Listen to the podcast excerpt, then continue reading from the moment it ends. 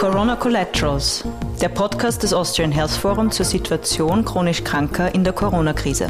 Wir sprechen mit Betroffenen, Expertinnen und Experten über Wirkung und unerwünschte Nebenwirkungen des Corona-Krisenmanagements auf die Versorgung chronisch kranker Menschen.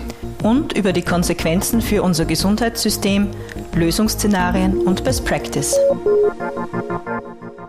Herzlich willkommen bei Corona Collaterals. Mein Name ist Sophia Freinhofer, ich bin im Planungsteam des Austrian Health Forum und ich führe Sie heute durch dieses Gespräch. Mir gegenüber Elisabeth Jodelbauer-Riegler, Obfrau der zystischen Fibrosehilfe Oberösterreich. Ich freue mich, dass Sie da sind, freue mich aufs Gespräch. Danke. Äh, die zystische Fibrose ist die häufigste Erbkrankheit in der österreichischen Bevölkerung. Und Frau Jodelbauer-Riegler wird uns heute einen Einblick in das Leben mit dieser Krankheit während der Corona-Pandemie geben. Ich möchte ganz kurz äh, für alle, die mit der Krankheit vielleicht nicht so vertraut sind, einen Steckbrief vorneweg machen mit den wichtigsten Daten. Die zystische Fibrose, manchmal auch Mukoviszidose genannt, ist eine angeborene Stoffwechselkrankheit mit chronischem und fortschreitendem Verlauf. Der Wasser- und Salzhaushalt der Schleimhäute ist dabei gestört und zäher Schleim verklebt die Lunge und verstopft die Bauchspeicheldrüse. Langfristig können sich dann auch noch weitere Krankheitsbilder dazu entwickeln, wie zum Beispiel Diabetes oder Osteoporose. Und pro Jahr kommen in Österreich immerhin etwa 22 bis 25 Kinder mit dieser Krankheit zur Welt. Also ist zwar selten, aber betrifft doch äh, einige Menschen.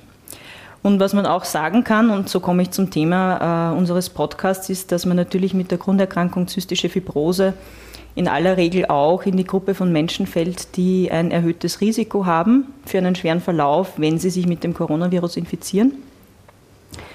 Sie haben mir erzählt, Frau Jodelbauer-Riegler, dass Sie selber eine, eine Mutter haben, über 80, und mhm. eine Tochter mit zystischer Fibrose. Mhm. Wir haben auch im Vorfeld äh, zu diesem Interview darüber gesprochen, wie können wir dieses Interview sicher abhalten, mit extra Sicherheitsabstand, mit Lüften, mit Tests vorneweg äh, und all den Sicherheitsmaßnahmen, die es gibt. Also sie sind selber sehr vorsichtig und sehr umsichtig bei der Auswahl ihrer Kontakte, mhm. weil es eben für sie auch nicht ein Eigenschutz ist, sondern vor allem auch ein Schutz ihrer Familie. Jetzt wollte ich Sie vorneweg fragen, wie waren jetzt die letzten Monate für Sie und Ihre Familie in diesen Pandemiezeiten? Durchwachsen, würde ich sagen. Ähm, zunehmend etwas mühsam, weil wir gewohnt sind, viele Sozialkontakte zu haben und die natürlich reduziert haben bis eingestellt haben. Ähm, es ist aber eine physische Distanz und keine soziale. Das muss ich immer dazu sagen. Das macht, glaube ich, einen Unterschied, weil wir durch die technischen Möglichkeiten äh, während der letzten Monate so viel dazugelernt haben, auch selber. Sei es meine Mutter, sei es wir oder eben auch die die Tochter, wie wir uns trotzdem treffen können. Wir treffen uns halt virtuell, im virtuellen Raum. Und es hat sich auch etwas verändert zwischen dem ersten und dem zweiten Lockdown. Das muss ich auch sagen. Beim ersten Lockdown war noch so viel unsicher. Niemand wusste genau, wie steckt man sich wirklich an, wo sind die großen Gefahrenquellen. Tests gab es in dem Sinn nicht äh, für die breite Masse. Ähm, das heißt, der erste Lockdown war wirklich ganz, ganz streng. Wir haben die Tochter wirklich nicht getroffen und auch die Mutter nicht, also nur auf so fünf Meter Distanz den Einkauf übergeben. Die Tochter ist auch nicht einkaufen gegangen, auch die Mutter nicht. Und jetzt haben wir im zweiten Lockdown eigentlich schon ähm, einen, wie soll ich sagen, nicht entspannteren, aber einen ähm, Mehr, es ist mehr Business as usual. Ja? Wir sind es mehr gewohnt, wie wir damit umgehen, äh, aber wir sind vorsichtig mit den physischen Kontakten. Äh, die Tochter geht nach wie vor nicht einkaufen, geht aber 40 Stunden arbeiten. Also sie ist zwar in Kurzarbeit jetzt, aber freut sich über jeden Arbeitstag, den sie im Verkauf in einer Konditorei arbeiten kann. Das hat sich geändert, auch ins Positive jetzt im Lockdown. Ähm, und was man auch dazu sagen muss, CF-Betroffene sind halt Hygienemaßnahmen gewohnt. Das ist unser täglich Brot, unter Anführungszeichen. Wir wachsen so auf, die Kinder wachsen so auf, weil das ist das Erste, was man lernt mit einem CF-Kind ist Handhygiene, dass man Maske trägt, wenn man ins Krankenhaus reingeht, beziehungsweise dass man Maske trägt, wenn man in der CF-Community unterwegs ist. Viele sind gar nicht unterwegs mit äh, Gleichbetroffenen, weil eben da die Gefahr der Kreuzinfektion, nennt man das, äh, gegeben ist. Das heißt, dass ein CF-Betroffener einen anderen CF-Betroffenen mit einem Lungenkeim anstecken könnte. Äh, und wenn sich da jemand trifft, dann eben auch nur mit Maske und Abstand. Das heißt, alle Maßnahmen, die heute die Bevölkerung mühsam gelernt hat, sind für uns ganz normal. Und das ist schon der erste positive Aspekt. Wir haben ganz, ganz wenig kranke Kinder und Erwachsene heuer im Winter, mhm. weil so viele Infektionen einfach wegfallen. Sei es durch die Maßnahmen oder auch durch die Einschränkung der physischen Kontakte. Das heißt, Sie setzen jetzt auch in der Familie Videokonferenzen, ja. Videotelefonate ein, ja. damit Sie in Kontakt bleiben können. Ja. Und zusätzlich auch in der Arbeit vermehrt, dass man eben von zu Hause aus arbeiten kann mit diesen Hilfsmitteln und eben trotzdem die physische Distanz wahrt, habe ich das richtig verstanden? Genau. Wir haben vorhin äh, mit dem Professor Dr. Herwig Ostermann von der mhm. Gesundheit Österreich GmbH mhm. gesprochen und wir haben ihn gefragt, was jetzt er aktuell an Daten und Zahlen äh, zum Thema Versorgung chronisch Kranker mhm. hat, also was jetzt die Diagnosen betrifft, was laufende Therapien betrifft, die eventuell abgesagt, verschoben, nicht mhm. in Anspruch genommen wurden. Äh, er hat gemeint, es ist gar nicht so einfach, da auch zuverlässige mhm. Daten zu bekommen, weil einerseits das äh, eine Sache ist, wo es natürlich ein, eine, ein Angebot-Nachfrage Problem mhm. gibt. Also entweder haben das jetzt Ärzte, Krankenhäuser vielleicht keine Leistungen angeboten oder auf der anderen Seite vielleicht haben Patienten aus unterschiedlichen Gründen mhm. das nicht wahrgenommen. Das ist schwierig auch das zu unterscheiden. Und andererseits, was gerade wenn das auch komplexere und längerfristige Therapien mhm. sind, das wird dann immer schwieriger, das auch nachzuvollziehen. Mhm. Äh, Jetzt wollte ich Sie fragen, äh, aus der Seite der Betroffenen, mhm. wie haben Sie jetzt die Versorgung wahrgenommen? Hat es hier Änderungen gegeben? Vielleicht können Sie uns kurz beschreiben, ja. als ein Mensch mit zystischer Fibrose, welche medizinische Betreuung braucht man denn langfristig? Und eben hat sich das jetzt in der Krise verschlechtert, erschwert oder ist es gleich geblieben? Mhm. Äh, dann gehen wir mal zu dem, wie schaut es üblicherweise aus? Äh, üblicherweise ist es so, wenn jetzt äh, die Diagnose steht, dass man sofort verschiedene Techniken der Atemphysiotherapie erlernt, der Inhalationstherapie erlernt. Und das ist auch das Zeitintensive an der zystischen Fibrose. Sie müssen täglich mit zwei bis drei Stunden Atemphysiotherapie und Inhalationstherapie rechnen. Und der zweite Teil, sie haben eine Ernährungstherapie zu erlernen. Die Patienten müssen alle mehr essen als wir. Diät in diesem Sinne heißt hochkalorische Diät, also nicht so wie wir, die wir immer versuchen zurückzuschrauben, sondern nein, diese Patienten und Patientinnen sollen ja mehr essen. Und das sind so Schwerpunkte, die man einfach hat in der Betreuung, plus die ganzen Hygienemaßnahmen, die getroffen werden müssen. Was ist jetzt erschwerend dazugekommen in der Pandemie? Einerseits ist es auf beiden Seiten und ganz unterschiedlich von Haus zu Haus.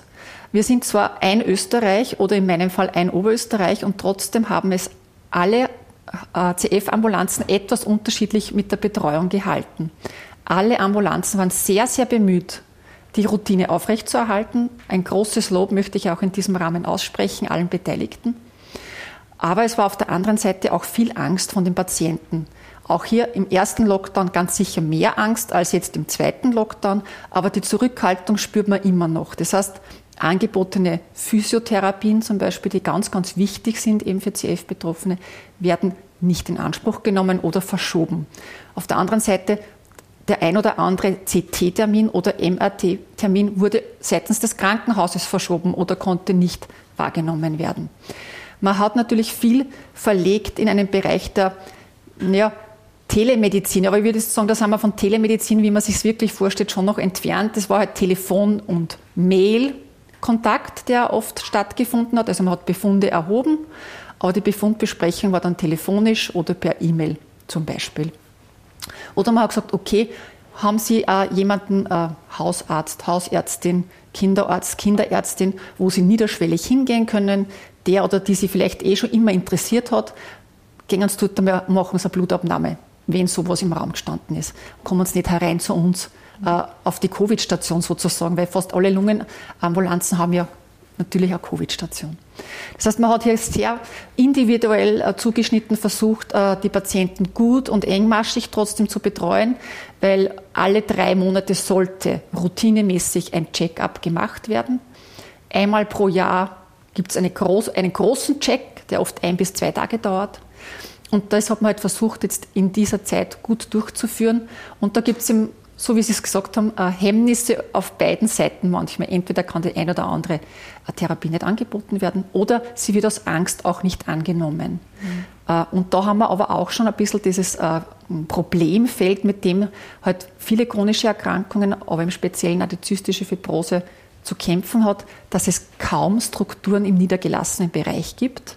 Und die hätten wir heute halt jetzt dringend gebraucht. Mhm. Das heißt, ein Mangel, den wir ohnehin immer andiskutiert haben, jetzt in den Diskussionen äh, im Gesundheitssystem, der ist jetzt so richtig offenkundig geworden. Haben Sie das Gefühl, die Menschen mit zystischer Fibrose sind jetzt in der Krise schlechter dran, besser dran, anders dran als Menschen mit anderen chronischen Erkrankungen oder gibt es da Parallelen? Das ist jetzt schwierig zu sagen, weil da kommt es wirklich darauf an, wo bin ich jetzt in Betreuung. Das würde ich schon mal sagen. Es bemühen sich alle CF-Spezialambulanzen äh, um die bestmögliche Betreuung. Aber es gibt halt Ambulanzen mit viel Ressourcen, ähm, wo viel Telemedizin auch schon gemacht wird.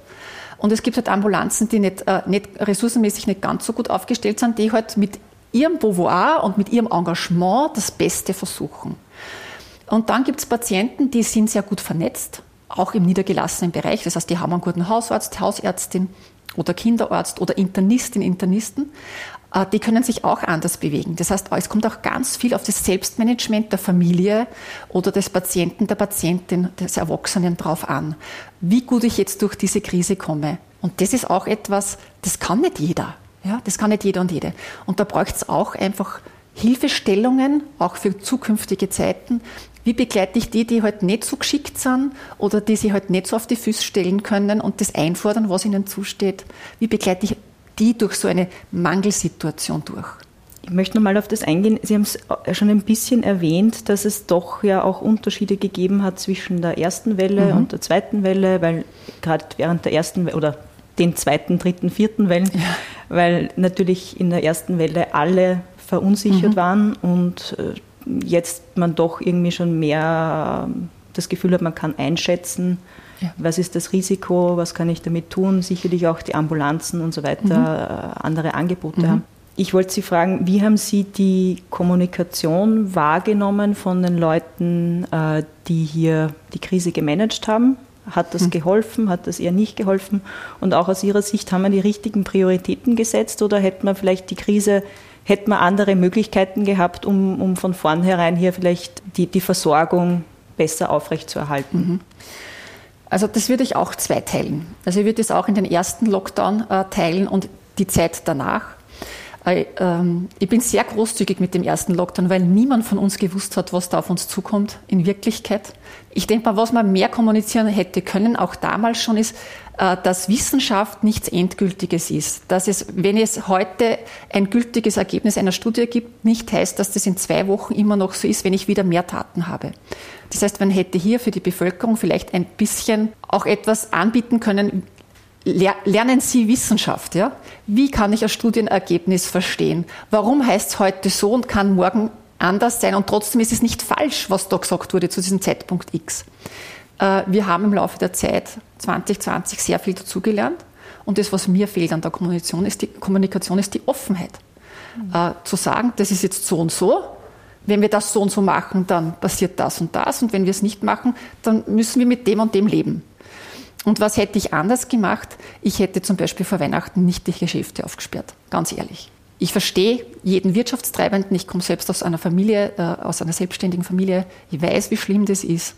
Aber äh, wir haben ein höheres Gut und das ist das Leben unserer Kinder, das ist das Leben unserer Kranken und das Leben unserer Alten, die sehr viel für dieses Land geleistet haben. Und ich denke mal, das haben wir da aufs Spiel gesetzt. Ähm, ich glaube, wir sind mit einem blauen Auge davon gekommen.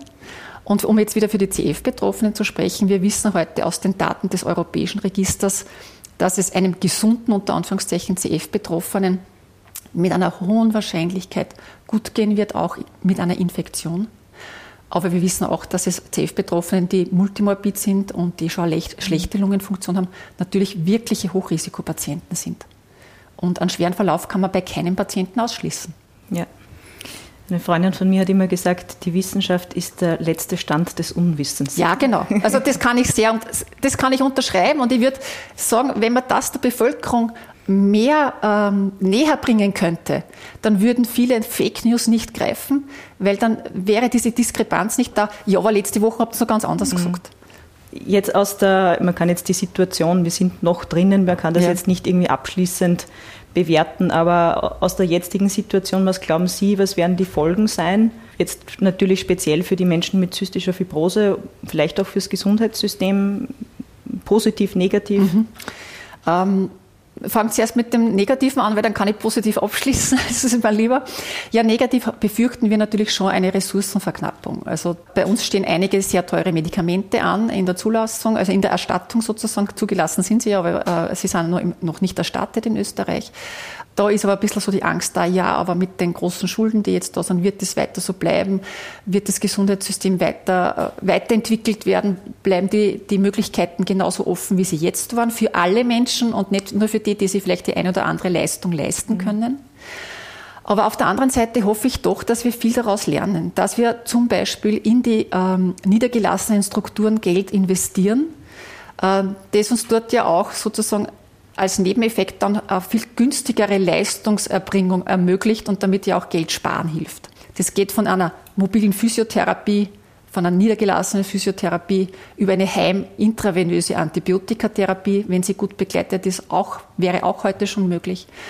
Also da gibt es viele Möglichkeiten und eine große Hoffnung ist schon, dass man nicht nur, nur über Telemedizin spricht, sondern sie auch wirklich implementiert, nämlich in dem Sinne mit Videokonferenzen, ähm, also wo man seinem Arzt, seiner Ärztin wirklich gegenüber sitzt also, und wirklich ein Gespräch führen kann und das sich nicht auf Telefon und, und E-Mail beschränkt. Das, das, bringt mich dann eh schon zur nächsten Frage, nämlich genau die Vision. Sie haben jetzt eh schon viele ja. Elemente erwähnt. Also es geht hauptsächlich darum, auch wirklich eine, eine, eine wohnortnahe mhm. äh, Versorgung im niedergelassenen Bereich, damit hier wirklich auch die Therapie gut funktioniert und auch, um hier auch überbrücken zu können, mhm. bessere digitale telemedizinische mhm. Angebote auch, wo eben die mhm. Menschen auch wirklich betreut werden. Ja, also wichtig ist äh, eine Spezialbetreuung in einer Spezialambulanz mit den Spezialistinnen und Spezialisten in allen Fächern, die jetzt rund um die zystische Fibrose gebraucht werden. Sie haben es ja vorher erwähnt, es ist eine Multiorganerkrankung, das heißt, ich brauche einen Gastroenterologen, ich brauche einen Hepatologen, ich brauche einen Diabetologen oder Diabetologin, ich brauche so viele Disziplinen, aber ich brauche auch die ganzen Berufe daneben. Ich brauche die Diätologin, den Diätologen, Physiotherapie, ich brauche die Pflege, die spezial, speziell ausgebildete Pflege. Also ganz viele Bereiche. Aber eben parallel dazu, wenn diese Strukturen so gefordert sind und, und es halt schwierig ist, hier äh, aufzuschlagen in, im Haus, ja, oder eben auch die Ängste der Patienten einfach zu groß sind. Mhm. Und das muss man auch akzeptieren. Niemand weiß, wie sich eine Covid-Erkrankung entwickelt äh, individuell, äh, dass man draußen einfach sozusagen einen Sparing-Partner hat, äh, mit dem ich dann vielleicht jetzt von Kollege zu Kollegin telefonieren kann und sagt, du, der braucht jetzt die und die Blutuntersuchung, machst du das für uns draußen? Oder eben dann sagt, okay, in der Zeit, äh, die Physiotherapeutin draußen, die weiß, wie das funktioniert, die kennt die Hygienemaßnahmen, wir machen die nächsten Physiotherapien draußen. Zum Beispiel. Das wäre schon so eine Vision, das war so das, ganz top Angebot. Das heißt auch, dass die, diese ganzen unterschiedlichen Player, die da auch für die Betreuung gebraucht werden, mhm. dass die dann tatsächlich auch alle miteinander kommunizieren genau. und kommunizieren können ja. und dass der Patient da wirklich auch im Zentrum ja. steht ja. und nicht sich dann irgendwie selber die ganzen äh, Teilchen irgendwie zusammensuchen muss. Genau, ja. Ist das die Vision oder fällt Ihnen, haben Sie noch einen Wunsch vielleicht? Auf Wünsche gibt es ganz viele. Sie wissen, nach Weihnachten ist vor Weihnachten. Ein ganz ein großer Herzenswunsch ist einfach diese Betreuung, diese Betreuungssituation, äh, beziehungsweise die Situation der pflegenden Mütter. Das ist mir ganz ein großes Anliegen, nicht nur, weil ich selbst eine pflegende Mutter war und bin, ja, sondern es sind hier wirklich die Zukunftsperspektiven ganz, ganz schlecht und viele Mütter sind äh, gezwungen, zu Hause zu bleiben Ganz schlimm ist die Situation der Alleinerzieherinnen oder Alleinerzieher. Ich darf nicht die Männer immer vergessen, werde ich immer gemahnt. Und das Zweite ist, sind unsere jungen Erwachsenen.